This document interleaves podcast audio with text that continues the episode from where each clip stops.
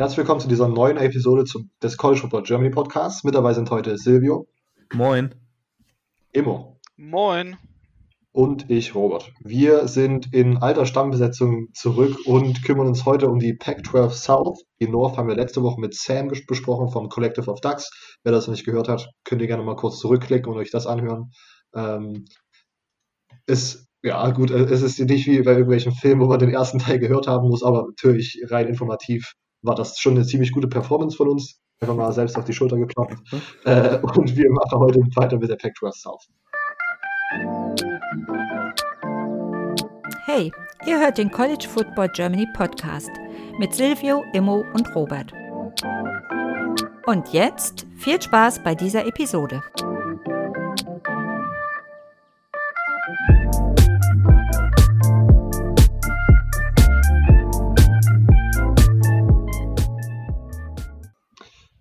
Immo wird heute wieder den Moderator übernehmen und ich mit in die Expertenrolle schlüpfen, da ich ja auch in Season mich mit der Pack 12 beschäftigt habe. Okay, so rum. Äh, und genau, nicht weiter lange quatschen. Äh, Immo, du übernimmst. Ja, sehr gerne. Die ähm, Pack 12, Pack 12 South dieses Mal äh, die Teams Utah, USC, Arizona State, UCLA, Colorado, Arizona. Äh, bisschen dafür bekannt, so mit äh, streitbar natürlich mit der ACC. Ähm, es gibt ja Leute, die sagen gerne mal, die Pac-12 South, das ist so die zweitschlechteste Power 5 Conference äh, plus Division. okay. ähm, ja, natürlich diskutabel. Was meint ihr so? Äh, stimmt das oder würdet ihr beide äh, ACC-Konferenzen als schlechter werten? bei den Divisions? Äh, schwierig. Also ACC muss eigentlich schon da, das ist eigentlich schon das unterste Niveau. unterste Schublade.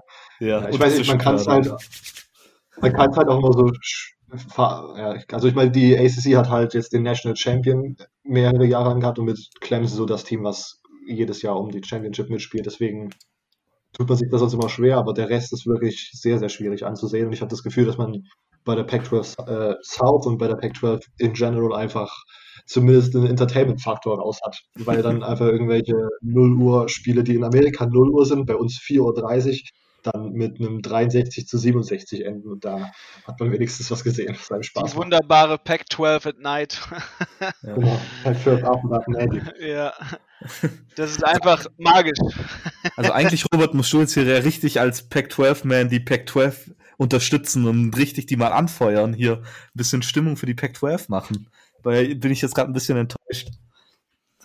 Na, ich muss, man muss auch realistisch sein, aber ich sag mal so, bei einigen Teams, da bin ich schon, da wird man nachher hoffentlich meinen Hype rausspüren.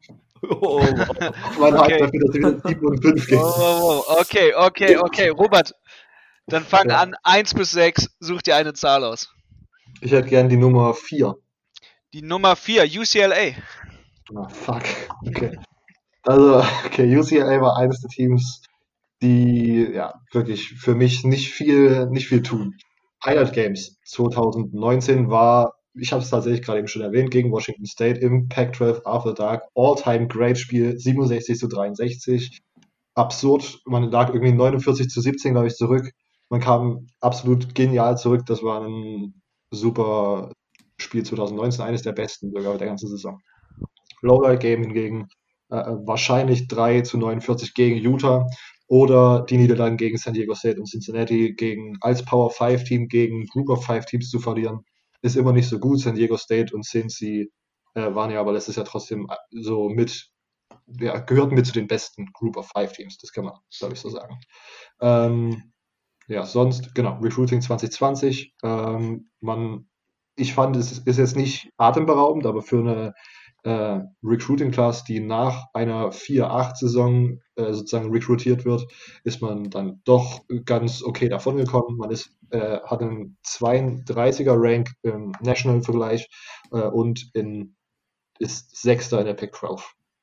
Interessante Spieler ist für mich Jonathan Vaughns, äh, Forster, Outside Linebacker, äh, der auch als MLB-Prospect gilt. Das habe ich äh, herausgeforscht. Silvio, sagt ihr dir was? Ähm, gerade nicht. Ich bin UCLA nicht so. Nicht so. Okay.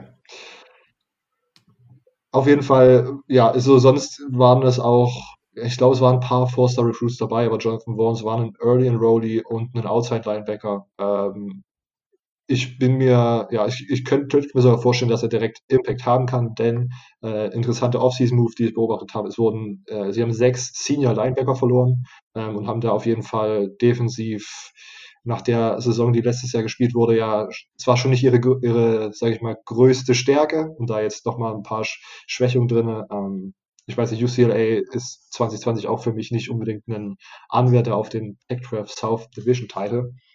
Sonst ähm, Player to watch ist Dorian Thompson Robinson und äh, äh, Dimitri Felton, habe ich mir aufgeschrieben. Dimitri Felton ist ein Running Back, der auf Receiver umgeschult wurde oder letztes Jahr viel auf Receiver gespielt hat und auch als ja, bei den Special Teams als Punt Return und Kick Return eingesetzt wurde. Ähm, interessant da zu sehen, Joshua Kelly war der Lead Running Back äh, in 2019, der ist jetzt weg. Äh, und es wird so ein bisschen spekuliert, ob äh, Dimitri Felton vielleicht auch jetzt mehr Snaps auf Running Back nehmen möchte. Das ist vielleicht so eine kleine Sache, die man in 2020 beobachten kann. Äh, Dorian Thompson Robinson letztes Jahr nicht so stark gestartet, aber dann hatte er doch ein paar Lichtblicke. Ich glaube, er ist generell kein schlechter Quarterback und man kann noch, ja, wie gesagt, ist auch für mich Player to watch, weil er, glaube ich, noch viel Luft nach oben hat. Ähm, genau. Okay, ähm, Schedule 2020. Schauen wir mal ganz kurz drauf. Ähm, man hat wieder Hawaii und San Diego State da, das, was man letztes Jahr auch schon hatte. Ähm, Siege gegen Hawaii und San Diego State sollten drin sein. Ich habe das Gefühl, dass mittlerweile Chip Kelly vielleicht sogar so ein bisschen auf einem, äh, ich sag mal, angewärmten Sitz sitzt. Ist vielleicht auch kein richtiger Hot Seat, aber man, man spürt langsam die Hitze. Das ist äh, vielleicht für die beiden Los Angeles Teams sozusagen, dass da ja, sag ich mal, die Headcoach-Positionen noch nicht so 100% locked in sind für die kommenden Jahre. Ähm, und sonst Games für den Upset Watch, das wären dann ebenfalls Hawaii und San Diego State. Wie gesagt, San Diego State hat man letztes Jahr äh, nicht gewonnen. Ich bin, ich glaube, Hawaii hatten sie letztes Jahr nicht im Schedule mit drin, da bin ich mir nicht mehr ganz zu 100% sicher. Ähm, aber ja, also eben man spielt in Hawaii, was ja immer eine Herausforderung ist, kann ich mir vorstellen für alle Teams, die vom amerikanischen Festland kommen, weil das ja dann nochmal ein ewig langer Flug und nochmal mehr Zeitumstellung ist. Ähm, aber bei Hawaii ist es vielleicht, ist ein Upset Watch wegen dieser Location, aber man muss auch nochmal auf Hawaii schauen, die waren letztes Jahr ziemlich gut und das Jahr davor auch, hatten viel Potenzial, weil auch auf einmal das äh, offensive System von Nick Rolovic mit den Spielern, die er da recruited und geholt hat, gut funktioniert hat. Nick Rolovic ist jetzt weg, vielleicht hat man da, könnte man das so ein bisschen entschärfen aus UCLA-Sicht. Ähm, ja, okay, das wäre meine kurze Analyse zu UCLA. Wie gesagt, nicht eines meiner äh, Teams, die ich mich verliebt habe hier bei der Pac-12 South. Kommen wir mal, kommen wir mal gleich zum Head-Coaching-Spot. Also, wie ist das bei euch? Würdet ihr das schon sehen? Also, du hast ja schon angedeutet, Robert, ähm, du würdest ihn jetzt nicht direkt auf dem Hot Seat sehen, aber ähm, Silvio, wie ist das bei dir? Würdest du schon sagen, Hot Seat Season, wenn das dieses Jahr schlecht läuft, dann äh, war es das? Hm, das ist immer schwierig einzuschätzen, natürlich. Vor allem, wenn man halt ansieht, dass halt Chip Kelly so ein großer Name ist. Ähm, aber ich meine, wenn man sich mal bis jetzt das Ding anschaut, halt 3-9 im ersten Jahr, im zweiten 4-8. Klar, man, man kann sagen, 2018, da hat er natürlich noch nicht seine Recruits gehabt und letztes Jahr dann zum ersten Mal und jetzt vielleicht, wenn die so ins zweite oder Jahr kommen, vielleicht wenn es dann wirklich nicht läuft, dann kann man wirklich sagen, das Projekt ist vielleicht, geht langsam in die Richtung, dass es schief läuft. Von daher würde ich sagen, wenn das dieses Jahr wirklich vor allem schlecht losgeht, dann erwärmt sich da ja der Sitz, der, dann, dann wird der Hot Seat mal ganz, ganz schnell ganz warm. Äh, Glaube ich, dass er dieses Jahr rausgeworfen wird? Wahrscheinlich eher nicht. Könnte ich es mir vorstellen? Ja. Ähm, ich würde aber aktuell erstmal nicht drauf setzen. Ja, also okay. Also, äh, genau, das war ähnlich meine Interpretation. Ich habe jetzt schon also in der Vorbereitung so ein paar Quellen gelesen. Ich glaube auch, dass man so einem großen Namen eher nochmal sozusagen ein Jahr mehr gibt. Und ich, ja, wie gesagt, er geht jetzt in sein drittes Jahr. Aber langsam, ich meine, letztes Jahr war auch UCLA einer der jüngsten Teams im ganzen College Football. Und ich meine, die sind jetzt alle dieses Jahr da geblieben, sind ein bisschen älter geworden. Mittlerweile weiß ich nicht mehr, wie valide die Ausrede ist, dass es jetzt nicht mehr seine äh, Spieler sind, die er da hat. Ähm, ich glaube nicht, dass es in dieser Saison passieren wird, aber es könnte sein, dass nach dieser Saison es jetzt heiß werden könnte. Ja. Jetzt, man ist ja, man ist ja 4-8 gegangen. Was sagt ihr 5-7 drüber? Was ist eure Einschätzung? Wie gehen sie die Saison? Ähm, äh, ich ich würde gleich mal anfangen. Ähm, ich glaube, dass sie drüber gehen, einfach nur aus dem Grund, weil ich es mir einfach nicht, nicht anders vorstellen kann. Das ist die, die dünnste Begründung wahrscheinlich. Ähm, aber ich kann es mir einfach nicht vorstellen, dass die nochmal 4-8 gehen. Also mindestens 5-7 sollte da schon drin sein. Ähm, und ich meine vor allem dadurch, dass halt andere Pac-12-Teams jetzt verlieren, ziemlich an, ja, also an, an Spielerniveau äh, was verlieren, könnten sie da den ein oder anderen Sieg holen. Wie zum Beispiel, wo wir nachher wahrscheinlich noch drauf kommen werden, Utah, ähm, die ja viele Leute verlieren. Und ich glaube einfach, dass man da die Fehler äh, oder die, ja, die, die fehlenden Spieler von den anderen Teams ausnutzen kann ähm, und vielleicht auch mal den ein oder anderen Upset in Anführungszeichen holen kann ähm, und dadurch besser als 4-8 auf jeden Fall gehen kann. Hm. Ja, also wie gesagt, bei 4-8 ist wirklich für ein UCLA-Team eigentlich nur Luft nach oben. Deswegen würde ich auch jetzt äh, auf 5-7 und oder mehr tippen. Und ich sag mal so, man hat halt New Mexico, man eröffnet gegen New Mexico State, dann Hawaii und San Diego State. Das sind alles Teams, wo man realistisch gesehen eigentlich auch mal einen Sieg holen kann. So, da hat man schon drei. Und dann, äh, wir kommen nachher dazu, ich sehe Colorado dieses Jahr nicht stark, ich sehe Arizona dieses Jahr nicht stark. Und dann kann man vielleicht nochmal, äh, ja, im, ja im, im, im, zweiten Teil der Saison oder gegen Stanford nochmal einen Win holen. Also ich kann mir fünf Siege auf jeden Fall vorstellen. Okay, gut. Dann wär's das erstmal mit UCLA, Silvio. Jetzt bist du dran. Ähm, wir hatten ja jetzt gerade die vier, also 1 bis 3, 5 und 6. Ähm, dann nehme ich doch die 1. Okay, dann äh, viel Spaß mit Arizona State. Oh, okay, interessant. Äh, an Roberts Reaktion habe ich gerade gehört, dass der die unbedingt haben wollte. äh, habe ich das richtig verstanden? Kein Kommentar. du, kannst, kannst mich ja gleich ausbessern. Äh, du bist ja der Pac-12-Experte hier. Ähm, Arizona State. Äh, schauen wir auf den Schedule von letztem Jahr. Ähm, das Highlight-Spiel war für mich auf jeden Fall der Sieg gegen Oregon. Ähm, Oregon sah zu dem Zeitpunkt aus, als, als würden sie ähm, ja, mit einer Niederlage wahrscheinlich ins äh, Pac-12 Championship Game einziehen und dann durch einen Sieg ähm, vermutlich auch in die, in, in die Playoffs kommen. Das sind jetzt viele vermutlich, aber ja, aber man, man muss auf jeden Fall ansehen, dass äh, Oregon da auf jeden Fall der Favorit war als Nummer 6 Team und vor allem Arizona State hat davor die vier Spiele, also die direkt davor, vier davor liegenden Spiele verloren. Ähm, von daher muss das als Upset-Sieg ähm, und als kleiner Spielverderber-Sieg auf jeden Fall das Highlight gewesen sein. Ähm, Lowlight kann man dann natürlich ähm, das Spiel zum einen gegen UCLA ansehen, weil UCLA eben letztes Jahr so schlecht war. Wobei ich aber finde, dass auf jeden Fall Oregon State halt immer noch so eine, eine Schicht weiter unten ist.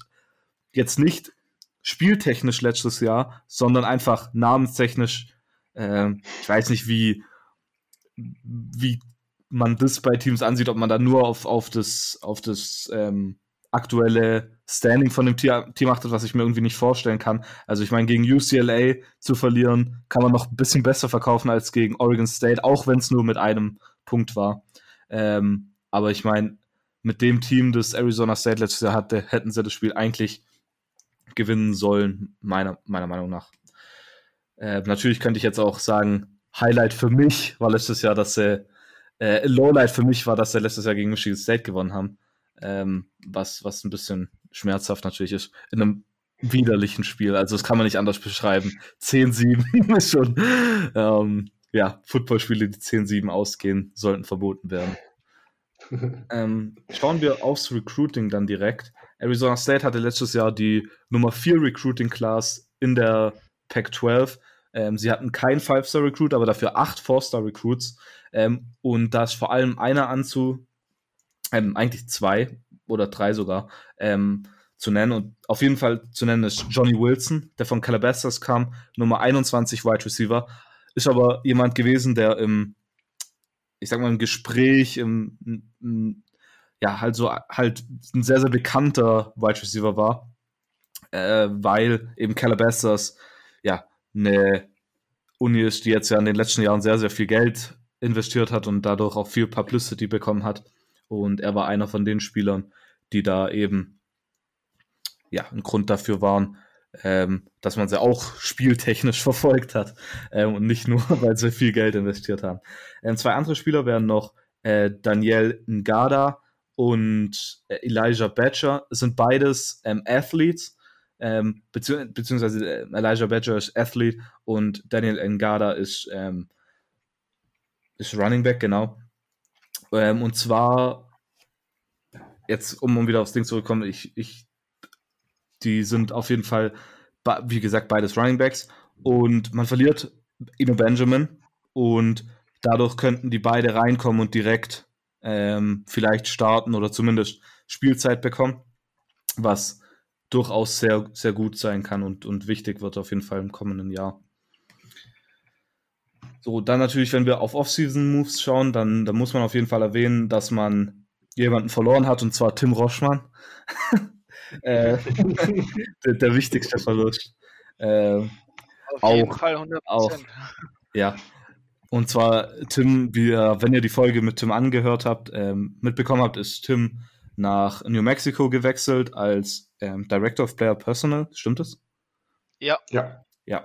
Und zwar, weil äh, ähm, der Defensive Coordinator zu. Der, der jetzige Defense Coordinator von New Mexico der damals ein äh, Position Coach war.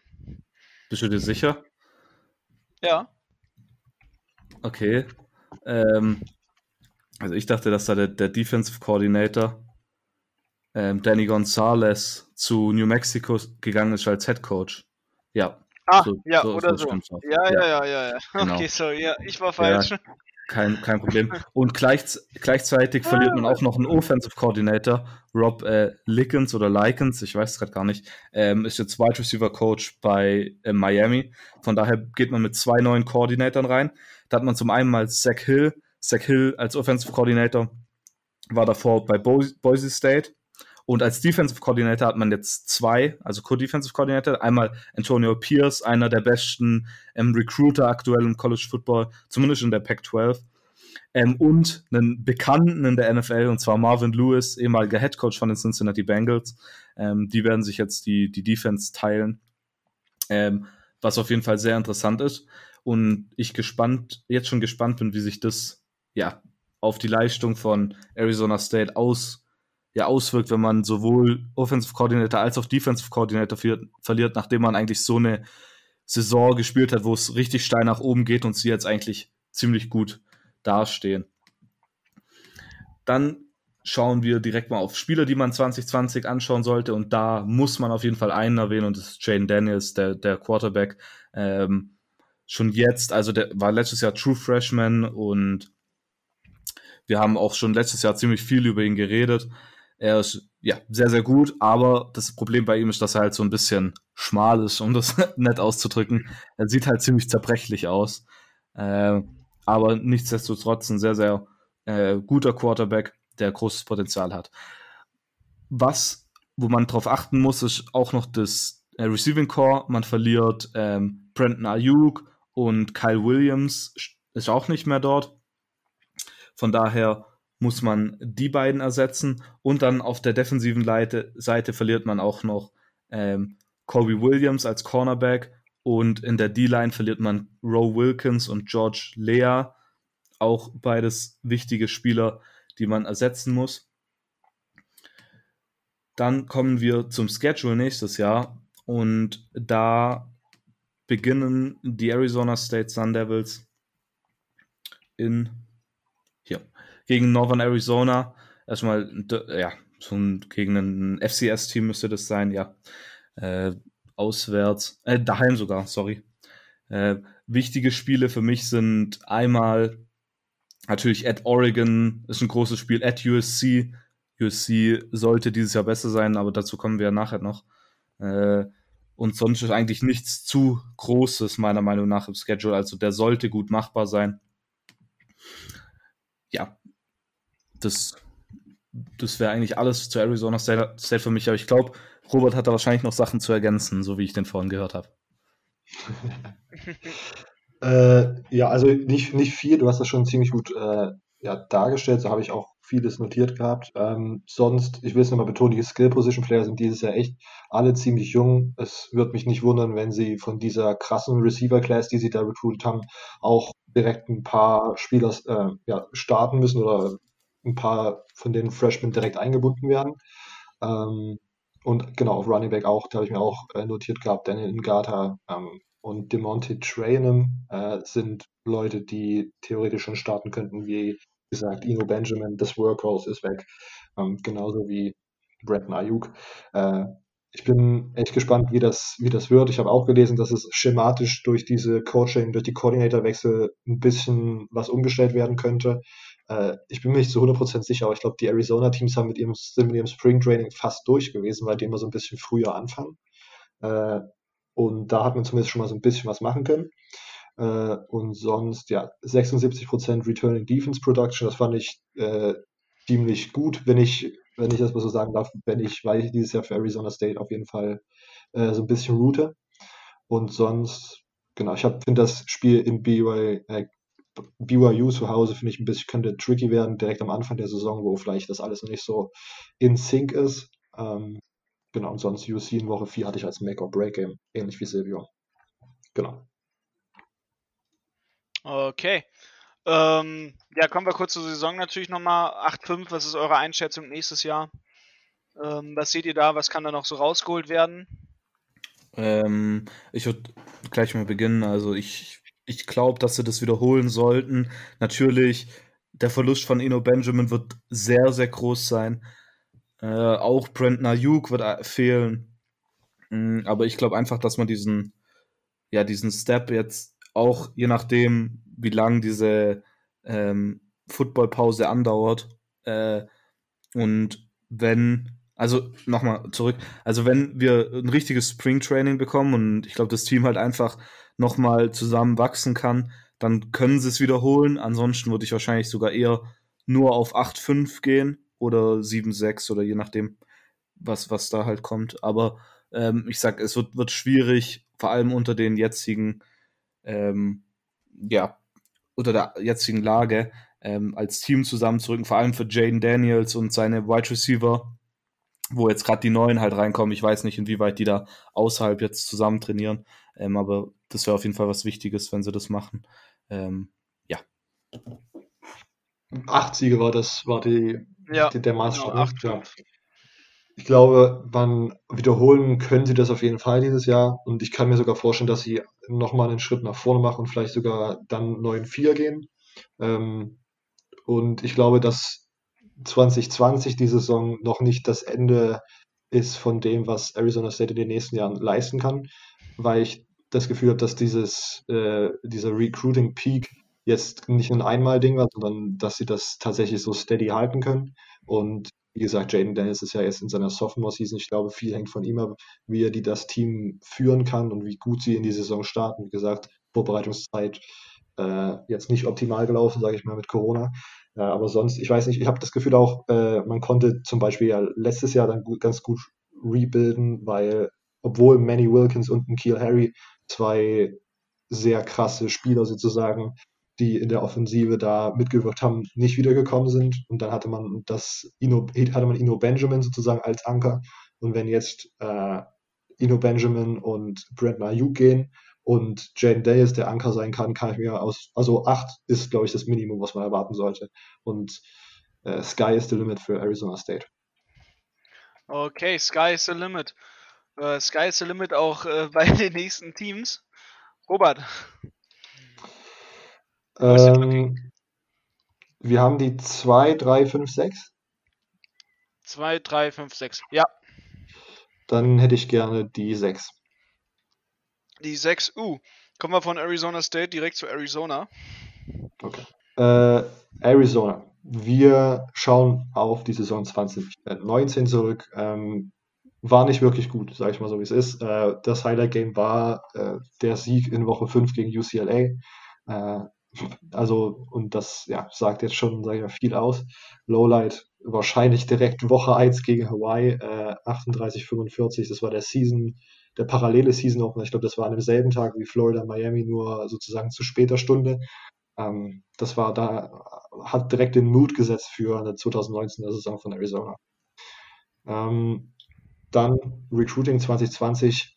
Äh, ich, wie gesagt, Arizona man muss sich nochmal klar werden, was das Ceiling für ein Arizona-Team ist im Recruiting, aber 61 national und Nummer und ja, letzter in der Pac-12, Nummer 12 in der Pac-12 ist, glaube ich, auf jeden Fall nicht das, was Arizona äh, recruiting-mäßig leisten kann. Ähm, Beobachtung, sie hatten dieses Jahr absolut gar keinen Forster ähm, und generell wenig Spieler, die mir vom Namen was gesagt haben. Äh, ich habe auch keinen Incoming Freshman, der da jetzt wirklich so herausgestochen ist. Äh, ich habe aber einen Transfer gefunden, Brandon Schooler, äh, ist ein Wide Receiver von Oregon, äh, den ich, glaube ich, letzte Saison auf jeden Fall schon mal gesehen habe und vom Namen auch noch kannte. Deswegen könnte das eine Verstärkung für die Arizona Offense sein. Ähm, genau. Und der wird übrigens Brandon geschrieben mit B-R-E-N-D-E-N. -E das ist meiner Meinung nach die offiziell uncoolste Form, Brandon zu schreiben. Einfach mal hier reingeworfen. Sonst, äh, man braucht einen kompletten neuen Defensive Staff, nachdem der DC schon im Oktober gefeuert wurde, äh, hat man jetzt äh, Paul Rhodes als neuen DC äh, engagiert. Der war schon bei Iowa State Head Coach äh, vor etwas längerer Zeit und letztes Jahr noch bei UCLA als Assistant äh, defensiv beratend unterwegs. Ähm, und ja, wie gesagt, er, er soll tatsächlich ein neues System installieren, was ganz gut ist, weil Arizona eine der schlechtesten Defenses der ja, letzten Saison hatte im ganzen FBS College Football. Äh, genau, und das wird äh, schwer durch, äh, das, durch dieses eingeschränkte Training. Also da könnte auf jeden Fall eine Sache sein, die Arizona ein bisschen zurückhalten könnte. Äh, Running Back JJ Taylor und Kelly Tate und Quarterback Kelly Tate gehen in die NFL, also offensiv schwerwiegende Abgänge. Äh, Grant Gunnell soll wahrscheinlich die, ja, den, die, auf der Quarterback-Position übernehmen. Ähm, der hat letztes Jahr tatsächlich schon ein bisschen gespielt und hatte auch ganz ansehnliche Stats. Äh, ist ein Sophomore, ist deswegen auch mein Player to watch. Also das könnte vielleicht so ein kleiner Lichtweg für alle Arizona-Sympathisanten sein. Sonst schauen wir auf den Schedule. Ich finde ganz okay. Ich meine, hat einen recht machbaren Anfang. Äh, zur zweiten Hälfte wird es dann tatsächlich ein bisschen schwerer. Man ja, startet gegen Hawaii wieder. Tricky, aber diesmal spielt man in Arizona. Man spielt gegen Portland State, äh, Stanford und Texas Tech. Das sind direkt vier Spiele, die man eigentlich, äh, die alle zumindest machbar sind, meiner Meinung nach, für ähm, ja, Arizona. Dann hat man eine Bye und kommt zurück zu UCLA und Colorado. Das sind so die letzten äh, ja, beiden Spiele, die äh, ich als machbar zählen würde. Das heißt, man hat sechs Spieler, in denen man performen muss. Und wenn man da, keine Ahnung, fünf Wins holt, dann hat man ja, glaube ich, schon mehr als letzte Saison.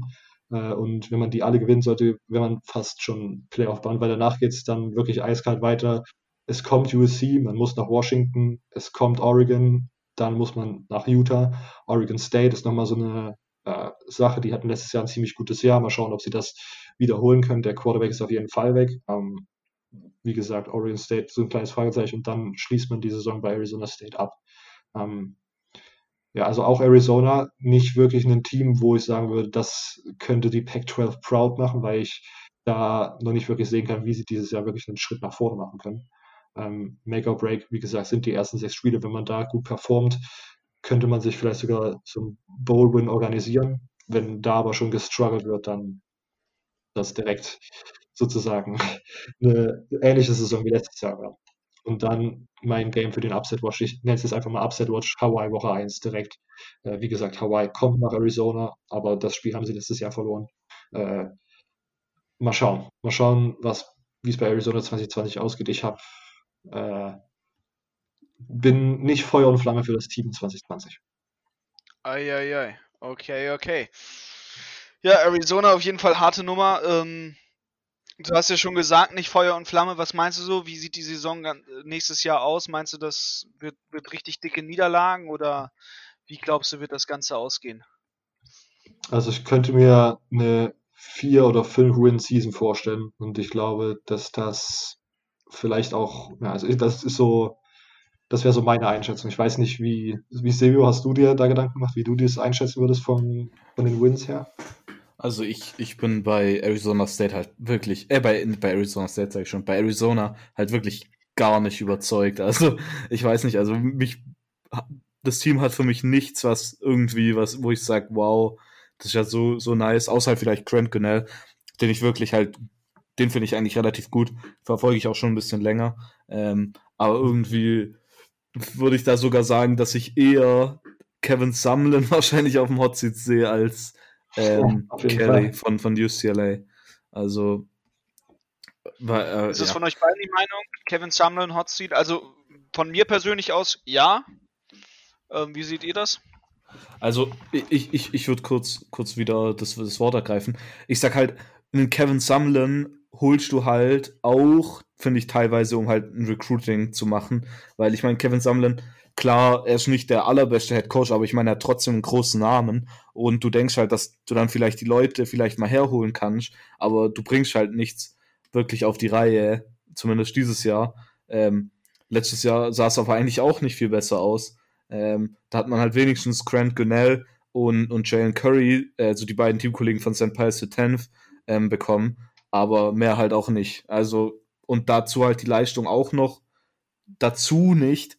Ähm, ja, das, das spricht halt re relativ stark meiner Meinung nach gegen Kevin Sumlin, aber ich kann da auch komplett falsch liegen. Ich meine, sie haben jetzt ja auch für kommendes Jahr einen neuen Defensive Coordinator. Ähm, wenn sich da irgendwie was anders ähm, aus, ja, wenn es einfach anders läuft, dann vielleicht, aber irgendwie aktuell sehe ich da einfach nichts. Vielleicht bin ich da aber auch irgendwie so ein bisschen sehr negativ eingestellt. Ja, also meiner Meinung nach nicht, aber das, ich glaube, was, was für Kevin Sumlin sprechen würde, ist auch, dass er jetzt gerade mal, sage ich mal, in seine äh, dritte Saison geht. Aber auf jeden Fall, wie gesagt, Recruiting muss irgendwie was machen, damit man halt irgendwie ein Potenzial sich anhäuft, irgendwie ein paar mehr Spiele zu gewinnen. Ähm, und wie gesagt, in seinem ersten Jahr das war eine Saison, ich sehe, glaube sind, sind sie 5-7 gegangen und da war Qualität, äh, Qualität als in der Performance, die sozusagen an den besten College-Football-Spieler äh, erinnern ließ. Und da sind sie 5-7 gegangen. Und wenn man sozusagen sich immer nur auf einen Spieler verlässt, dann passiert dann auch sowas wie 4-8. Und wenn der dann weg ist, keine Ahnung, ich, ja, 4-5 ist das Maximum. Und wie, ja, Silvia hat schon gemeint, es ist jetzt nichts bei Arizona, was einem so wirklich, oh ja, das, da schaue ich mir doch mal ein Arizona-Spiel an. Irgendwie das Gefühl gibt. Okay. Ja, gut. Sind wir mit Arizona fertig? Silvio, how's it looking? Was hast du im Angebot? Ähm, viel Spaß mit Colorado. Okay. Ja, äh, Colorado natürlich. Ähm, da habe ich jetzt natürlich ein bisschen eine Verbindung dazu, dadurch, dass wir den schönen Headcoach geklaut haben. Ähm, ja, das direkt, also um das zu sagen, Colorado hat ihren Headcoach verloren, Mel Tucker, dadurch sind auch viele vom Coaching-Staff und auch so um das Team rum ähm, mit nach East Lansing gegangen, also zu Michigan State, meine ich damit. Äh, von daher bin ich da jetzt natürlich so ein bisschen mit drin. Ähm, aber bevor wir auf das Team eingehen, schauen wir erstmal auf den Schedule von letztem Jahr und da die Highlight- und Lowlights-Games. Ähm, und da ohne Frage für mich eigentlich das Highlight-Game ist auf jeden Fall der Sieg gegen Arizona State. Äh, Arizona State hat, haben wir ja gerade vorhin schon gesagt, eigentlich vor allem halt mit Herm Edwards einen, einen Headcoach, der einen großen Namen hat und sie sahen eigentlich halt auch letztes Jahr relativ gut aus. Sie haben dann ja auch in der Woche davor gegen Michigan State gewonnen. Also jetzt im Nachhinein so ein bisschen die Revanche. ähm, ja, also Arizona State ist da mit großem Hype, großem Hype jetzt auch wieder in Anführungszeichen hingegangen, ähm, als Nummer 24 Team und dann gewinnt man da halt auswärts. Das ist halt schon relativ, relativ gut. So bei den Lowlight Games, da bleibt uns jetzt natürlich eine größere Auswahl. Ähm, man hatte am Ende ähm, sieben Niederlagen. Äh, für mich die größte war wahrscheinlich wieder Ah, es ist schwierig. Ähm, zu einen hat man natürlich die UCLA-Niederlage, ist nicht so nice gewesen. Ähm, aber Washington State war, glaube ich, schon noch so ein größeres Ding. Aber das ist nicht das, was ich nehme, sondern ich nehme Air Force. Air Force, ja, Air Force hat eigentlich ein relativ gutes Team, vor allem letztes Jahr gehabt. Ähm, aber ich glaube halt einfach, dass man da größere Erwartungen hatte. Und klar, also wie gesagt, Air Force ist 11-2 gegangen letztes Jahr. Das ist schon relativ gut, aber daheim gegen Air Force zu verlieren, nachdem man in der Woche davor gegen Nummer 25 Nebraska gewonnen hat, äh, ich glaube, da war einfach mehr drin und das war so ein früher Indikator in der Saison, dass das halt vielleicht schwieriger werden könnte. So, dann schauen wir als nächstes auf die, aufs Recruiting schauen wir mal als nächstes direkt. Dann bauen wir das ab. Natürlich ist Recruiting ist jetzt so ein bisschen komisch immer für die Spieler, was ich natürlich auch einsehe, die Spieler sein, um jetzt mit äh, Mel Tucker zu spielen und auf einmal ähm, ist er halt einmal auf der anderen Seite schon fast vom, vom, von USA. Nicht ganz, aber äh, sie haben auf jeden Fall trotzdem ein paar gute Spieler geholt. Sie haben einen Top 200 Recruit geholt mit Ashid Clayton, der aus New Orleans kommt. Ähm, und zwei andere Four-Star Recruits haben sie mit äh, Jason Harris und Christian Gonzalez. Ähm, ich kann jetzt aber nicht zu viel über die Spieler sagen. Ähm, mit denen kenne ich mich jetzt nicht wirklich aus. Wenn wir jetzt auf den Verlust schauen, dann sind da natürlich einige dicke Dinger dabei. Ich meine, zum einen verliert man Steven Montez, ihren Quarterback, äh, und dann verliert man auch noch LaVisca Chanot, einen der besten Wide Receiver im ganzen College Football, und Tony Brown, einen anderen Wide Receiver. Das ist natürlich äh, sehr, sehr sch ja, schwierig, auf jeden Fall offensiv schon. Dann verliert man defensiv auch noch äh, Devion Taylor, Linebacker, äh, Michael Onu, äh, Safety und Derrick Adams, Cornerback. Aber um es positiv zu sehen, man hat zwei sehr, sehr gute defensive Spieler äh, mit Nate Landman und Mustafa Johnson, äh, die vielleicht so eine neue ja, Generation ist jetzt vielleicht übertrieben, äh, aber ja, so dieses neue, ähm, ich weiß nicht, wie ich es nennen soll. Ich nenne es jetzt Generation, aber das ist komplett der falsche Begriff, ähm, bilden können. ähm, so der, der, die, die Cornerstones für die kommenden Jahre sein können. Ja, zumindest fürs so. nächste Jahr. Das ist, glaube ich, besser. Gut, ähm, blicken wir direkt mal auf den Schedule nächstes Jahr. Äh, achso, natürlich soll, soll, was ich davor erwähnen sollte, natürlich das, das Headcoach-Zeug habe ich natürlich angesprochen, dann sollte ich das auch zu Ende bringen.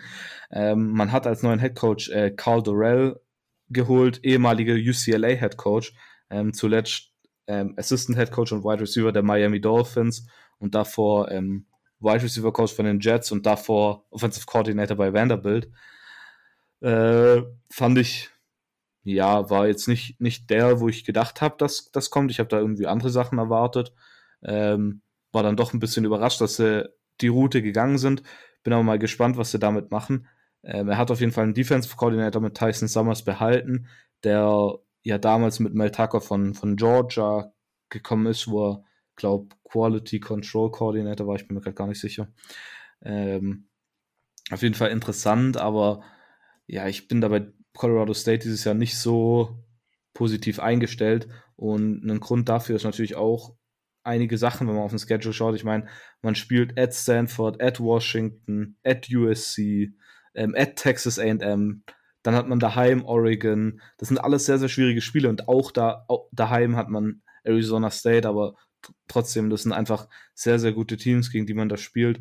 Ähm, deshalb sehe ich das echt wieder dieses Jahr nicht, nicht gut. Ähm, ich sag mal, wenn da Mel Tucker da geblieben wäre, ich glaube, dann wäre das deutlich besser, weil Mel Tucker wäre dann in seiner zweiten Saison und dann so ein bisschen diesen, ja, ich glaube, ich glaube immer, dass es das erste Jahr bei Head Coach das immer so ein Anlaufjahr ist, weil man ja eine ganz neue Kultur aufbaut.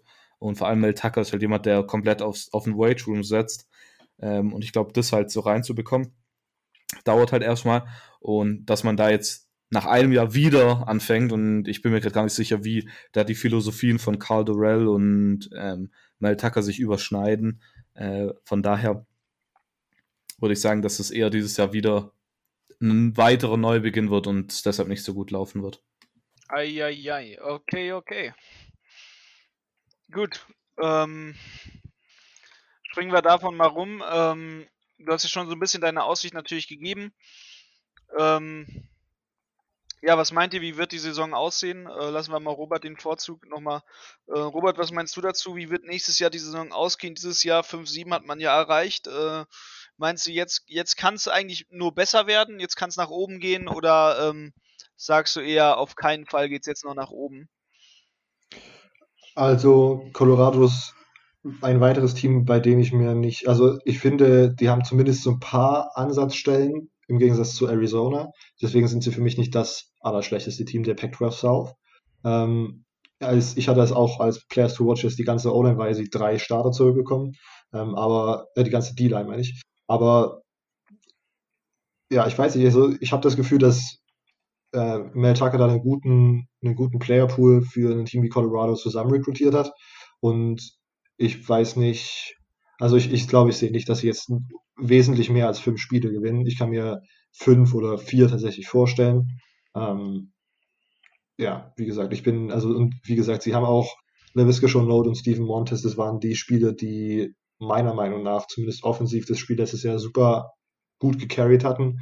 Ähm, und die sind jetzt nicht mehr da und ich habe nicht das Gefühl, dass sie jetzt sofort Spieler haben, die dann einen Schritt nach vorne machen können und diese Rolle ausfüllen. Deswegen wäre Colorado für mich ein typisches, also ein, ein Team, was wieder 5-7 oder ein bisschen decline könnte. Silvio? Ähm, also ich würde auf jeden Fall eher auf Decline setzen, würde ich jetzt darauf wetten müssen. Ähm, einfach auch, was man natürlich auch noch ergänzen muss, dass man mit Seven Montez keinen schlechten Quarterback verliert. Also ähm, klar, im Draft, äh, ich, ist er überhaupt getraftet worden oder ist er undrafted gegangen? Undrafted zu den Redskins. Ah, ja, trotzdem, war trotzdem ein sehr, sehr guter Quarterback. Natürlich für die NFL nicht so äh, attraktiv, aber ich meine, für einen College-Football-Quarterback, da sind ja immer die Dinger so ein bisschen nicht, nicht so ganz ähm, parallel laufen, die was da ein guter da ist. Ja. ja, genau. Ähm, und dann LaVisca Chanot auch. Also, ich meine, verliert halt zwei sehr, sehr wichtige Spieler, vor allem in der Offense. Ähm, und von daher sehe ich das eher, eher, kritisch. Und was ich auch noch vergessen habe, ist Alfano, dieser Top-Recruit äh, von 2018, glaube ich. Ja. Der ist ja von Alabama zu Colorado gegangen und geht jetzt auch wieder, ohne irgendwie mal was ge gemacht zu haben. Ähm, von daher, das muss man auch noch, wenn ich glaube, auf den hat man auch so ein bisschen gesetzt. Ähm, ich, ich habe irgendwie übrigens da, muss ich dazu sagen, irgendwie das dumme Gefühl, dass der jetzt schon wieder Mel Tucker folgt und zu Michigan State kommt, was ich nicht hoffe. Ähm, oh, Alter, das wäre also das wäre richtig hart. Also ich habe so ein bisschen die Alfano-Saga mitbekommen. Irgendwie war das dann ja am Ende so, seine Oma ist gestorben oder irgendwie in die Richtung, da familiäre Probleme. Aber das ist ja einfach äh, ein super Drama, was da bei dem abgeht. So, so richtige Last Chance You-Story ist das. Ja. Ja, von daher würde ich eher mit wahrscheinlich einem 4-8 oder sogar einem 3-9 aktuell gehen. Immo, wie siehst du eigentlich, wie siehst du eigentlich Colorado? Uff, also ich habe bei Colorado eher auch so, so einen Negativblick, muss ich wirklich sagen, drauf. Einfach, ähm, weil man ja sieht, was, was da so aktuell passiert. Und was man sieht, ist halt gefühlt gar nichts. Ähm, dann natürlich die ganze Corona-Ungeschätztlage. Ich würde sie natürlich gönnen, dass es positiv läuft. Äh, ich bin immer natürlich, was, was sowas geht, einfach biased, weil sie halt Europäer haben. Ähm, aber auf der anderen Seite, wenn man es wenn man's realistisch einschätzt, ist das so ein Team, das braucht jetzt wahrscheinlich erstmal ein paar Jahre, um wieder in einen Aufwärtstrend zu kommen. Man hat ja lange gedacht vor, da, zuvor, dass es halt auf jeden Fall nach oben geht.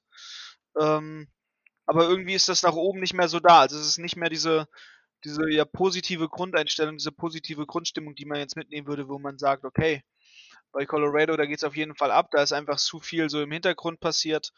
Ähm, man muss es wirklich abwarten, dass daraus werden kann. Ich glaube, bei diesem Gefühl hing auch viel mit Mel Tucker zusammen, weil der hat einfach so ein, keine Ahnung, so ein Swag und so ein Gefühl einfach für yes. dieses Team vermittelt hat. Und äh, ich weiß nicht, der, der, dass der einfach sozusagen jetzt das Team so liegen gelassen hat, ist so ein bisschen ja, ärgerlich für, für Colorado. Ja. Wir sind noch bei Utah und USC übrig, ne? Genau, so ist es. Dann Jetzt kann man ja mal bei einer großen Tollerei äh, mitbekommen. Jetzt probier's mal aus. Also wir machen mal eins und zwei. Dann nehme ich äh, die zwei. Oh, es ist äh, USC. Und da habe ich jetzt nicht rumgemogelt, sondern mein Finger hat dann wirklich gestoppt. Okay. Ähm, schauen wir auf USC. Ähm, 2019 das Highlight-Spiel, wahrscheinlich der Sieg gegen äh, das in dem Moment Number 10 gerankte Utah in Woche 4. Äh, 30 zu 23 war ja für Utah auch so ein bisschen ärgerlich, eine der wenigen Pac-12 Niederlagen, die sie da einstecken mussten. Äh, das war ziemlich gut. Ich bin mir nicht ganz sicher, aber ich glaube, sie mussten da sogar mit äh, Matt Fink, dem Third äh, String QB, auch irgendwann aufs Feld, aber haben dann trotzdem den äh, Win geholt. Fact-check mich da bitte nicht drauf. Äh, dann Lowlight Game, wahrscheinlich die Niederlage gegen BYU. Ich meine, wir erwähnen es immer wieder, BYU kann man ja nicht richtig als Group of Five Team zählen, weil sie ja ein, äh, zu keiner Conference dazugehören. Aber trotzdem solche ja, keine Ahnung, Blue Blood Elite Teams, auch wenn man vielleicht USC die letzten Jahre dazu nicht zählen konnte. Aber eigentlich sollte man denken, dass USC BYU schlagen könnte. Ähm, sie haben aber in Woche 3 27 dagegen, äh, gegen BYU verloren. Recruiting 2020 nicht optimal, nicht gut, um das einfach mal so zu sagen. Man ist äh, im National Ranking auf Platz 54 gelandet, in der Pac-12, vorvorletzter auf Platz 10. Ähm, ja, tatsächlich sind es jetzt nicht wirklich viele Spieler, die wir das wagen. Insgesamt waren es nur zwei Four-Star-Recruits. Ähm, der wichtigste Incoming Freshman ist für mich äh, Gary Bryant, ein wirklich talentierter Receiver, Nummer 5 äh, overall äh, Recruit aus dem Staat Kalifornien, der Nummer 7 Wide Receiver. Ähm, ja, also das ist schon wieder so ein bisschen uh, äh, die Recruiting-Klasse, ein bisschen ein bitterer Nachgeschmack, wenn man über USC nachdenkt. Äh, sonst wichtiger Abgang war dieses Jahr Michael Pittman. Man bekommt aber ja, Keaton Slovis zurück, den äh, Freshman of Pac-12 Freshman of the, of the Year. Man hat eine ziemlich talentierte Wide Receiver Gruppe. Da sind dann äh, Leute wie äh, Tyler Vaughns und äh, ja, Amon Ross St. Brown drin. Werden von Brew McCoy verstärkt, von äh, auch noch aus seiner Recruit ein paar anderen Receivern, von denen man sich wünscht, dass sie den Schritt nach vorne machen. Äh, sonst, man hat als neuen DC äh, Todd Orlando geholt, der von Texas davor gefeiert wurde. Das ist ein, ich sag mal, ein recht interessanter Hire. Äh, Todd Orlando jetzt in Texas ist ja nicht optimal gelaufen. Davor hat er, glaube ich, also hat er auf jeden Fall gezeigt, dass er ein guter Coach ist. Mal schauen, wie sich das bei USC aus äh, ja, Feld transferieren wird. Ähm, ja, und Clay Helton, Vertragverlängerung, das ist, glaube ich, auch in der Offseason passiert oder war es noch in der Season auf jeden Fall auch eine äh, interessante Entscheidung von USC, sage ich mal, weil ich sag mal so, wenn du deinem Headcoach eine Verlängerung gibst und danach, oder gefühlt zwei Wochen danach alle Medien schreiben, oh, der ist aber immer noch auf dem Hot Seat, das ist, äh, sag ich mal, keine optimale Situation, weder für das Team noch für den Coach. Ähm, und ich würde das auch stark hinterfragen, ob Clay Helton der Coach ist, mit dem USC in die nahe Zukunft gehen möchte, um das mal so zu sagen. Ähm, Players to watch sind Keaton Slovis, Amon Ross, St. Brown, Taylor Vaughns, die super talentierte Offense. Ähm, 2020, der Schedule sieht meiner Meinung nach ganz okay aus.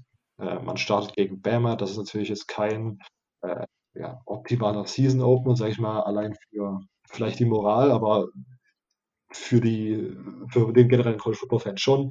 Man startet im AT&T Stadium, also auf äh, Neutral Side. Äh, auch interessant zu sehen, wie das Matchup sich ausspielt. Ich habe äh, auf The Crunch eine kleine Preview dazu geschrieben, ja, zu Non-Conference Game. Ich fand das ziemlich interessant und ich sehe im Moment Alabama ein bisschen vorne. Mal schauen, wie sich das bis ja, kurz vor die Season sozusagen äh, überträgt. Und sonst hat man Oregon auswärts, ASU äh, zu Hause und Notre Dame auch zu Hause. Notre Dame war ja letztes Jahr schon eine ziemlich knappe Geschichte. Ähm, auf Notre Dame mal schauen, kommen, müssten wir vielleicht auch in dieser Offseason nochmal zu sprechen kommen. Vielleicht noch eine extra Episode einplanen, irgendwie, damit man noch über Notre Dame sprechen kann. Bei, bei denen ja auch so, so ein kleines Hype-Flämmchen irgendwie äh, entfacht wurde in dieser Offseason. Ähm, und sonst, ja, Make-or-Break-Game ist Bama in Week 1. Äh, Games für den Upset Watch habe ich jetzt nicht so mega gefunden. Ähm, wie gesagt, das zweite Non-Conference-Game ist gegen New Mexico. Oh doch, ich mache das einfach als Upset Watch, weil ja, Tim, Freund des Podcasts, äh, die haben da eine talentierte Gruppe. Das könnte, ich setze das einfach so auf Upset Watch. New Mexico gegen ja, USC. Okay, das wäre meine Einschätzung für USC. Okidoki. Ähm, du hast ja schon gesagt, Upset Watch natürlich. Ähm, was meinst du so, trotz dieser einen Niederlage, die man äh, höchstwahrscheinlich ja bekommen wird, weil New Mexico definitiv äh, Champion, National Champion. Ähm, was meinst du so, die Saison, was ist deine Einschätzung? Was meinst du, wie wird der Rekord sein, den sie gehen? Sie sind ja jetzt zuvor, sind sie ja schon 8-5 gegangen. Was meinst du, wie wird es jetzt aussehen?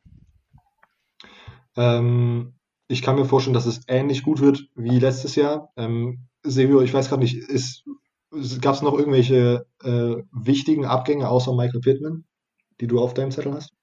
Ähm, halt äh, James Daniels noch, aber äh, JT Daniels, nicht James Daniels. Ja. Der ähm, ist ja wegtransferiert jetzt bei Georgia war das, ne? Genau. Ja. Sogar, genau. genau. Das hätte man ähm, Aber ich meine, man, man verliert halt noch auch noch, was man auch noch erwähnen sollte, ähm, in der, in der O-Line, ähm, da verliert man ähm, Austin Jackson äh, natürlich und dann, äh, ja, ne, sonst habe ich mir nur noch Spieler aufgeschrieben, die man halt sich anschauen sollte. Ähm, sie verlieren halt nur, eigentlich nur zwei Seniors, ähm, die in ihren Top 15 Tacklern waren. Also nichts ja, zu großes jetzt. Oh, ja, okay. Äh, also dann, wie gesagt, die, ähm, die Wide Receiver Gruppe ist immer noch ziemlich talentiert und ich kann mir vorstellen, dass sie wieder so sehen und ich sehe dieses Jahr UC und Arizona State sozusagen den Kampf um die Pac-12 South Krone unter sich ausmachen. Ähm, zu Utah kommen wir, kommt Silvio gleich nochmal. Ähm, aber ich kann mir 8-5, vielleicht können sie sogar noch ein Spiel mehr gewinnen gegen einen Pac-12 Gegner. Ähm, dann 9-4. Ja, das wäre so meine Einschätzung. Sebi, was denkst du? 8-5 oder mehr? Ähm, 8-5 oder mehr klingt gut. Ähm, irgendwie, das ist richtig komisch. Letztes Jahr waren wir so pessimistisch über USC. Ähm, ja. Und dieses Jahr, finde ich, ist irgendwie das komplette Gegenteil. Ähm, irgendwie ist man positiv davon. Ich glaube, ich, ich glaube, dass es damit zusammenhängt, dass Graham Harrell fast weggegangen ist und man dadurch ein bisschen mehr so ansieht, dass er eigentlich ein guter Offensive Coordinator ist und jetzt man das erstmal so richtig sieht. Ähm, ja, also acht, acht, das klingt auf jeden Fall gut, acht Siege oder mehr. Acht Siege oder mehr, okay. Okidoki. So, habt, habt ihr sonst noch was? USC? Ähm, ich bin durch. Ich nicht. Ihr seid durch, okay. nee, nee. Weißt du, warum du nicht durch bist? Weil du jetzt Utah machen darfst. Okay. Äh, das, also das, das letzte Team heute ist Utah. Ähm, Utah ziemlich unglücklich, wenn man es wenn so bezeichnen will. Ähm, hätten sie gegen Oregon gewonnen im Pac-12 Championship Game, wären sie in den Playoffs gewesen, da bin ich mir ziemlich sicher. Ich glaube, dass das auch nicht so ein kontroverser Gedanke mittlerweile ist. Ähm, die wären da ziemlich sicher in die Playoffs gekommen. Ähm, deshalb, um das gleich zu machen, Lowlight Game, wahrscheinlich das gegen Oregon. Natürlich kann man auch jetzt noch sagen, das gegen Texas, weil Texas auch im, im ich rede vom Alamo Bowl, also äh, vom Alamo Bowl, ähm, also dem Bowl Game, ähm, weil sie halt eben als Nummer 11 Team da waren, Texas war unranked ähm, und dann kriegt man halt 38 zu 10. Ähm, ja, wird man da raus geprügelt schon fast. Ähm, und das natürlich gleichzeitig mit dem, dass man sagt, man wäre eigentlich in den Playoffs gewesen, passt nicht so ganz zusammen. Ähm, aber ich würde trotzdem Oregon nehmen, weil wenn es die Oregon-Niederlage nicht gegeben hätte, dann hätte es auch die Niederlage gegen Texas nicht gegeben, sondern eine Niederlage gegen LSU. Äh, aber das ist ja wieder was anderes. Ähm, Highlight Games, da haben wir jetzt natürlich eine große Auswahl. Ähm, komisch zu sehen, was, was mir jetzt erst auffällt, ist, dass sie nur einen einzigen Ranked Sieg hatten. Und zwar gegen Arizona mhm. State. Von daher wahrscheinlich das auch als, als Highlight-Spiel. Ähm, gegen Arizona State haben sie 21 zu 3 gewonnen. Natürlich kann man auch immer sagen, das Spiel gegen BYU Holy War am ersten Spieltag. Ähm, aber ich würde jetzt wahrscheinlich trotzdem eher mit dem Arizona State Spiel gehen oder vielleicht sogar gegen, mit dem Washington Spiel, ähm, wobei Washington jetzt ja letztes Jahr auch nicht das, das Gelbe vom Ei war. Dann blicken wir mal aufs Recruiting. Das sah dieses Jahr deutlich besser aus als im Jahr davor. Sie hatten dieses Jahr die Nummer 29, äh, 29 Recruiting Class im Gegensatz zur 42 schon letztes Jahr. Sie haben einen Spieler vor allem, den ich erwähnen will, und zwar Clark Phillips, der dritte äh, von La Habra. Ähm, ist der Nummer 5 Cornerback, Nummer 50 overall, also ähm, ziemlich, ziemlich hoch gerankt. Ich, ich glaube, bis die Top 32 sind immer Five-Star-Recruits ähm, oder Top 30, ich bin mir gerade gar nicht sicher. Also ziemlich auch ein sehr, sehr hoher Four-Star-Recruit, ähm, der dieses Jahr auf jeden Fall auch zum Einsatz kommen wird, weil, da machen wir weiter, und zwar mit den Off-Season-Moves. Ähm, Und zwar verlieren sie nämlich ordentlich viele Leute. Sie verlieren nämlich, vor allem auch in, in der, in der im Defensive Backfield, deshalb wird er wahrscheinlich zum Einsatz kommen, ähm, sie verlieren. Cornerback Jalen Johnson, Safety Julian Blackman ähm, und dann, um, also nur um die namhafte zu nennen, und dann Bradley Anae, dann noch äh, John äh, Penisini und Lecky Fotu und zudem auch noch Linebacker Francis Bernard. Also defensiv verliert man da auf jeden Fall viele Leute. Man hat weiterhin ähm, zum Beispiel, um vor, vorwegzugreifen, ähm, auf Spieler, die man achten sollte, defensiv auf jeden Fall Devin Lloyd und äh, Mike Tafua ähm, hatten letztes Jahr, also Devin Lloyd hatte letztes Jahr eine Interception, sechseinhalb Sacks und elf Tackles verlost und Mike Tafua hatte ähm, achteinhalb Tackles verlost und drei Sacks.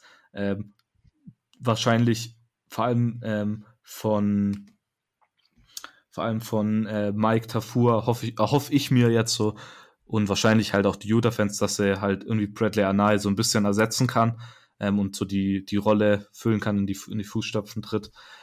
Ähm, offensiv verliert man aber auch relativ viel, um wieder zurückzukommen. Äh, man verliert Tyler Huntley als Quarterback, äh, man verliert Zach Moss, wahrscheinlich sogar der größere Verlust, naja, lässt sich drüber streiten. Ähm, also ich meine, der, der größere Verlust, äh, Tyler Huntley als, als Zach Moss, ich habe es jetzt gerade durcheinander gebracht. Ähm, Running Backs sind ja nicht mehr so wichtig. Das heißt nicht mehr, sie waren es ja nie, wenn man die Diskussion so verfolgt. Ähm, ich bin da übrigens nicht der Experte drin, aber ich habe mich der Meinung angeschlossen, dass, dass Running Backs unnötig sind. ähm, würde ich lieber einen Khalil Tate hinten hinstellen. Der kann wenigstens noch werfen. Ähm, und, und zwar kommen wir jetzt wieder zurück auf Spieler, auf die man achten muss. Und da muss man auf jeden Fall auf das Quarterback-Battle achten, weil da hat man zwei Transfers, die kommen ähm, und jetzt wahrscheinlich um diesen Starter-Job kämpfen werden. Das ist einmal Texas Transfer Cameron Rising und wahrscheinlich der größere Name, ähm, South Carolina Transfer Jake Bentley.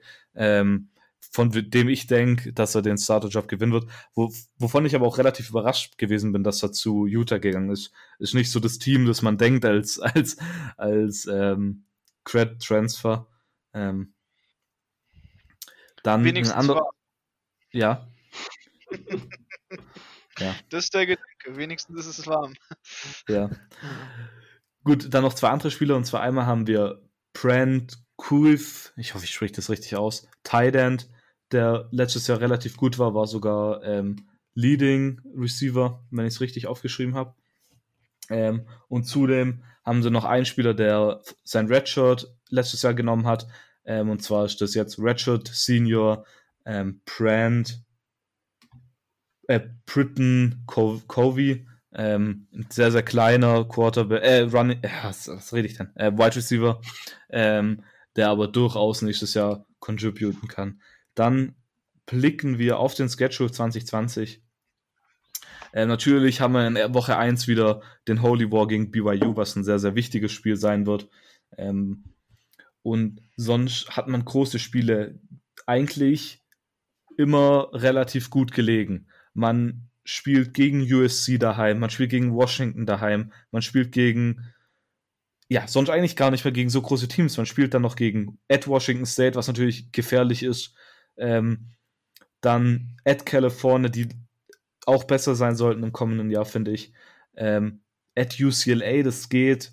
Daheim gegen Oregon State, daheim gegen Arizona und dann at Arizona State und at Colorado. Das geht eigentlich wirklich. Der, der Schedule sieht echt gut aus. Also wenn man diese Probleme in der Defense oder was heißt Probleme, diesen Abgang in der Defense äh, kompensieren kann und offensiv die, die Quarterbacks sich da was Gutes entwickelt, dann ist da nächstes Jahr durchaus wieder was drin. Ich denke nicht, dass sie wieder so gut sein werden wie letztes Jahr, also dass sie irgendwie wieder ähm, 10 plus Siege holen, aber ich glaube, neun Siege sind da nächstes Jahr durchaus wieder drin.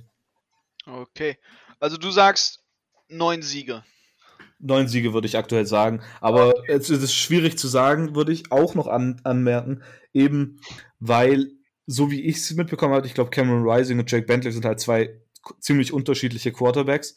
Und ich glaube, dass es da halt auch noch ein bisschen drauf ankommt. Ja. Ähm, da wir bei neun Siegen sind, würdest du meinen, eher Non-Conference oder in der Conference die Siege? Ähm, wenn in der Conference dementsprechend, würdest du auch sagen, dass man schon ähm, mit um die Championship spielen würde, dass man auf jeden Fall ins Finale einzieht, mit diesen neun Siegen dann dementsprechend? Oder würdest du sagen, ähm, neun Siege, aber trotzdem kein Championship-Game, wer weiß, vielleicht irgendein anderes Team? Ah, das ist tatsächlich eine schwierige Frage. Ähm, ich würde aktuell halt wirklich eher auf USC setzen in der South. Ähm, also, ich muss auch sagen, bei neun Siegen bin ich, glaube durchaus optimistisch. Ähm, aber mh, ist, also es ist auf jeden Fall drin, aber ich würde aktuell eher auf USC setzen. Äh, ja, aber wie gesagt, es ist drin. Es ist drin, okay. Robert, was meinst du? Wie viele Siege Championship Game? Sind sie wieder dabei? Geht es wieder bei ihnen um die Division? Was ist deine Aussicht? Okay, ähm, wie gesagt, äh, Silvia hat es schon sehr, sehr gut beschrieben. Es geht wirklich super viel Produktion. Ich habe jetzt mich so ein bisschen durch die äh, ja, Fan, Utah-Fanseitenbeiträge durchgelesen. Es ist eine der jüngsten und unerfahrensten Teams, die es dort in Utah seit, seit langem gibt. Ähm, und ich war tatsächlich so ein bisschen überrascht, dass als mir dann wieder eingefallen ist, ah, Cameron Rising und Jake Bentley sind da im äh, QB-Room und werden das da ausbetteln. Cameron Rising, hatte ich gelesen, ist ein Early, also war Early Enrollee irgendwie früher da als Jake Bentley und ist jetzt schon länger äh, beim Training mit dabei gewesen und so, bevor das ganze Corona-Ding so aktiviert äh, wurde. Äh, deswegen äh, hat er im Moment den Fuß davon, aber Jake Bentley soll im Moment sozusagen die, soll später dann die Option sein. Äh, und ich war auch überrascht, dass tatsächlich neun Siege gar nicht so abwegig ist. Äh, irgendwie ESPN predicted die auch auf neun Siege. Das Over-Under liegt auch irgendwie so um die äh, neun Siege. Ich glaube, ich würde dann wahrscheinlich ein bisschen weniger auf, also als wahrscheinlich irgendwie so acht gehen. Oder ja, ich glaube, acht ist schon ein bisschen realistischer. Ähm, und ich könnte mir halt vorstellen, dass sie die Spiele gegen UC und Arizona State äh, verlieren.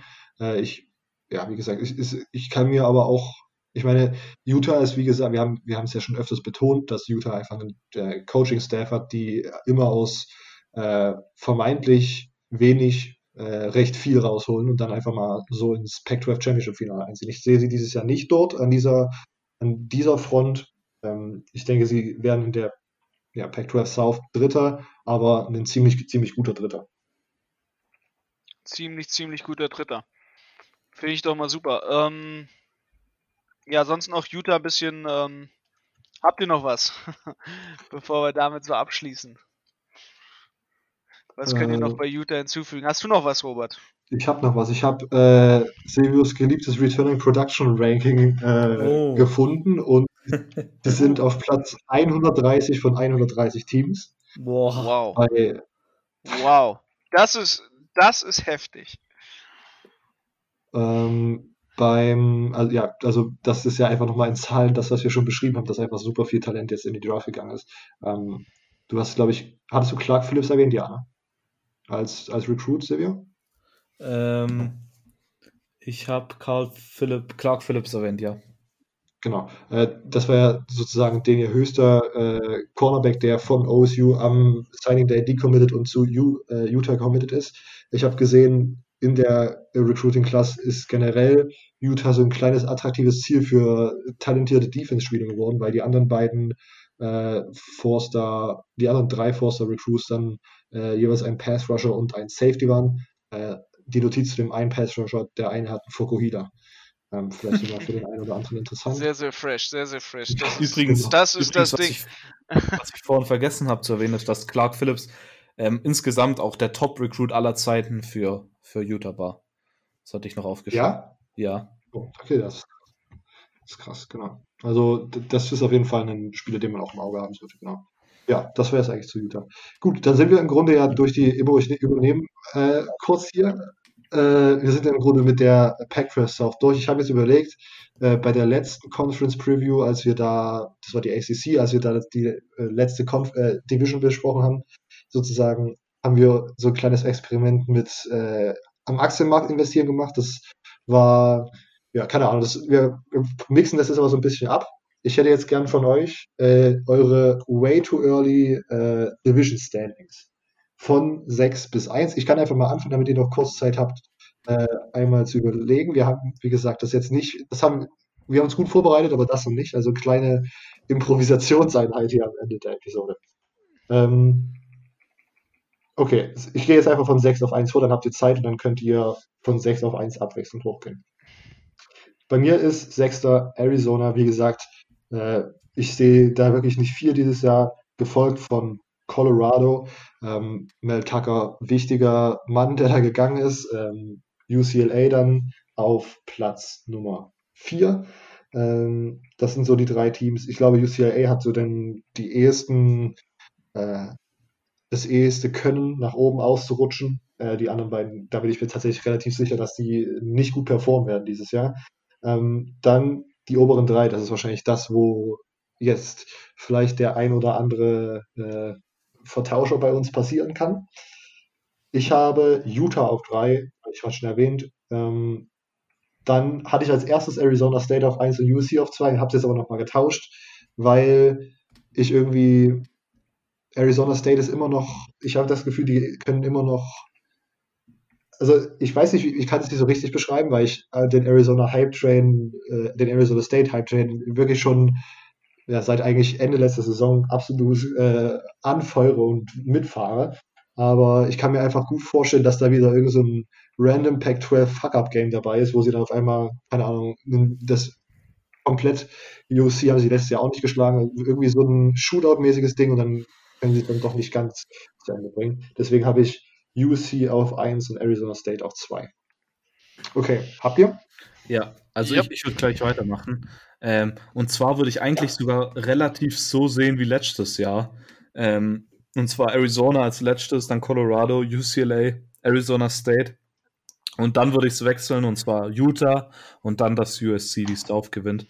Ähm, ich fand, das war eigentlich relativ so platziert letztes Jahr, wie ich es mir auch im kommenden Jahr vorstellen werde, weil ich finde, dass vor allem in den unteren Teams sich halt wirklich nicht so was drastisch geändert hat. Ähm, klar, die hat, haben jetzt nicht so viel sich unterschieden, die Teams. Also UCLA und Arizona sind beide insgesamt 4-8 gegangen und Colorado 5-7.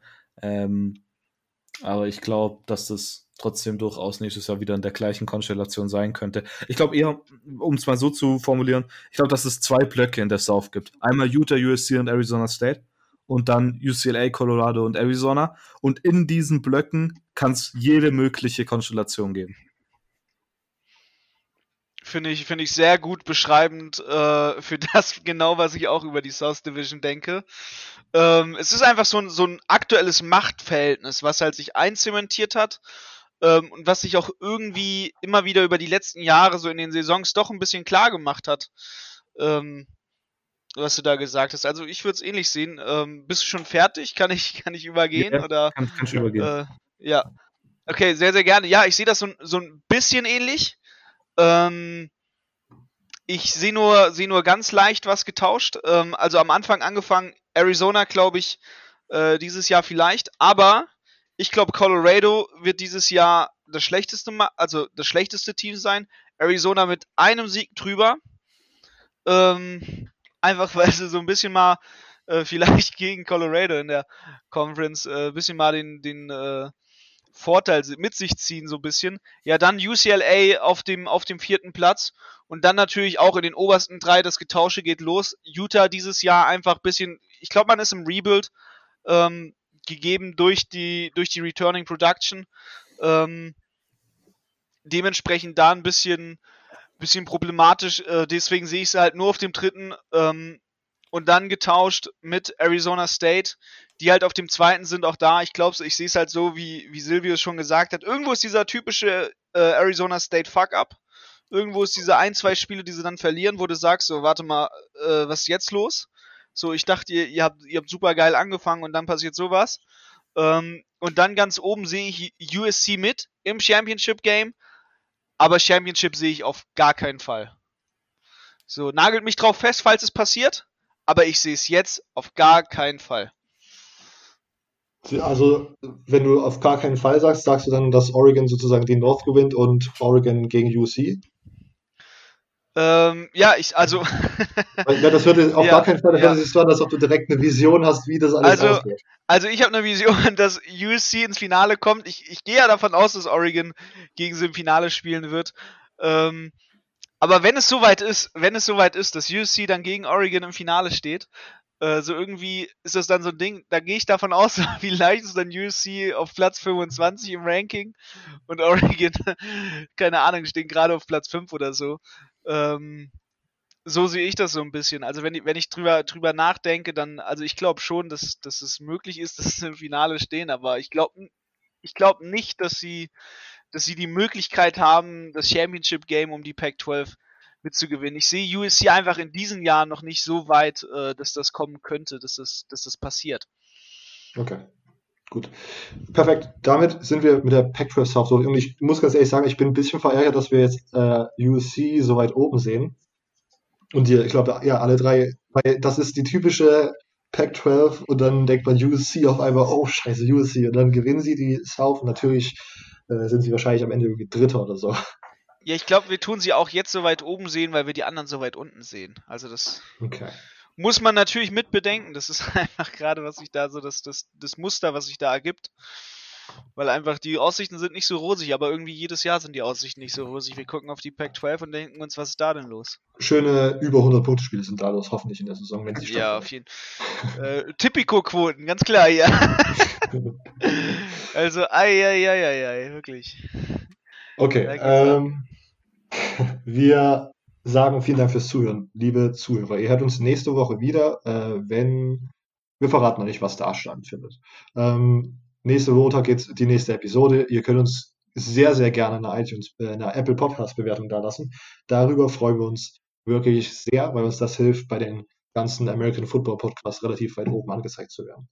Wenn ihr uns unterstützen wollt, könnt ihr das, gerne tun. Wie gesagt, über die Apple Podcast Bewertung. Ihr könnt uns einfach Freunden und Freundinnen weiterempfehlen, die sich für College Football interessieren oder damit äh, den, den Einstieg suchen. Ich glaube, da ist dieser Podcast ziemlich gut geeignet. Ähm, dann könnt ihr uns gerne monetär unterstützen, wenn das für euch in Frage kommt. cfbgermanypodcast.home.blog ist unsere umständliche URL-Adresse, auf der ihr unsere Website findet, ist aber auf unserem Podcast-Profil und auf äh, jedem Social-Media-Account verlinkt.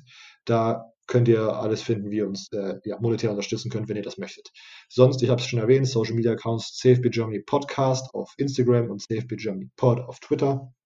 Äh, da sind auch äh, auf unserer Website oder bei unserem äh, Podcast-Twitter-Account sind auch unsere privaten Twitter-Accounts äh, verlinkt. Da könnt ihr dann auch gerne Follow da lassen, um das mal noch zu erwähnen hier.